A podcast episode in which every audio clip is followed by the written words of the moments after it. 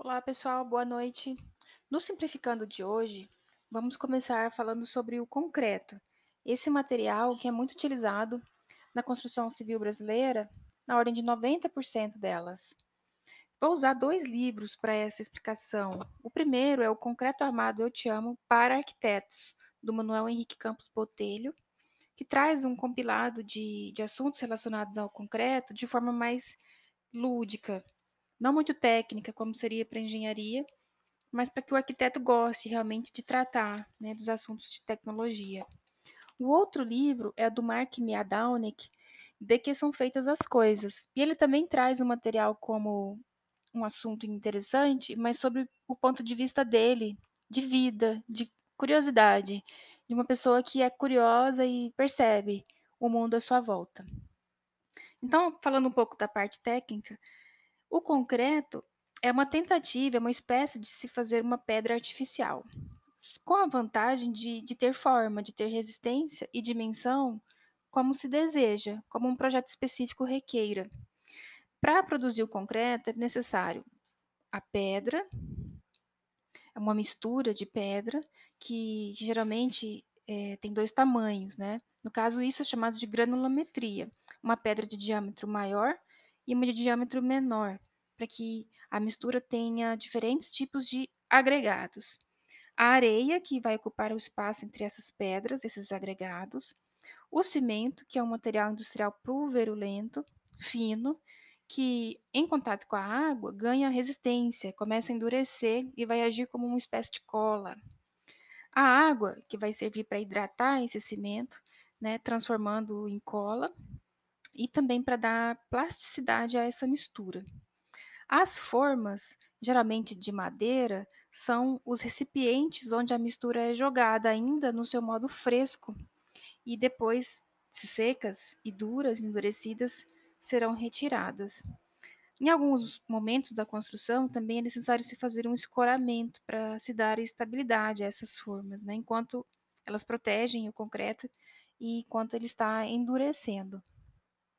Então, tecnicamente, é basicamente isso, né, uma, um, um concreto. Agora, sobre o que o Mark Maidown fala, ele traz algumas coisas assim, curiosas e interessantes. Do livro dele, vou fazer uma pequena leitura aqui de duas partes. Bom, para ele, o concreto é, no seu interior, uma engenhosa peça de química, que possui rocha pulverizada como seu ingrediente ativo. Nem todo tipo de rocha vai funcionar. Se quiser fazer seu próprio concreto, vai precisar de um pouco de carbonato de cálcio, que é o principal componente do calcário, e uma rocha formada pelas camadas comprimidas de organismos vivos durante milhões de anos, e depois fundida pelo calor e pressão do movimento da crosta terrestre. Também precisa de alguma rocha contendo silicato, um componente que contém silício e oxigênio, e constitui quase 90% da crosta terrestre. Para isso, serve algum tipo de barro.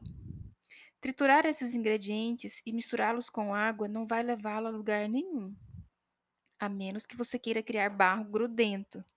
Para criar dentro deles o ingrediente essencial que vai reagir com a água, ou seja, o cimento, será preciso liberá-los das suas atuais conexões químicas.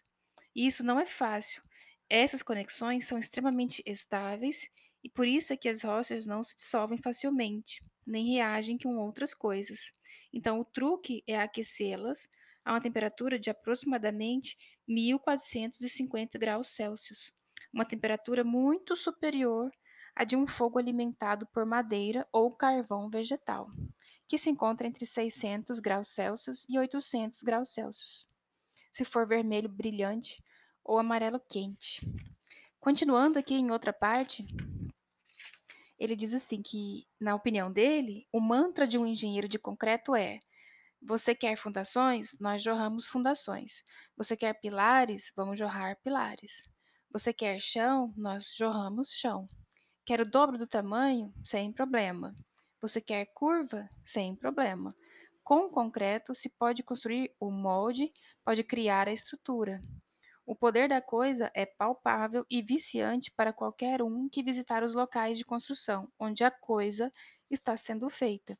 E o que, que ele quis dizer com isso? Que o concreto faz qualquer forma, especialmente o concreto moldado no local da obra. Né? Ele precisa de formas, formas feitas ou de madeira ou de aço. Mas uma vez feita a forma, o concreto admite qualquer formato, qualquer morfologia. E por isso ele é tão versátil, tão utilizado na indústria da construção civil, não só brasileira, construção civil mundial. Na próxima semana, vamos falar de outro tipo de material de construção. Até lá!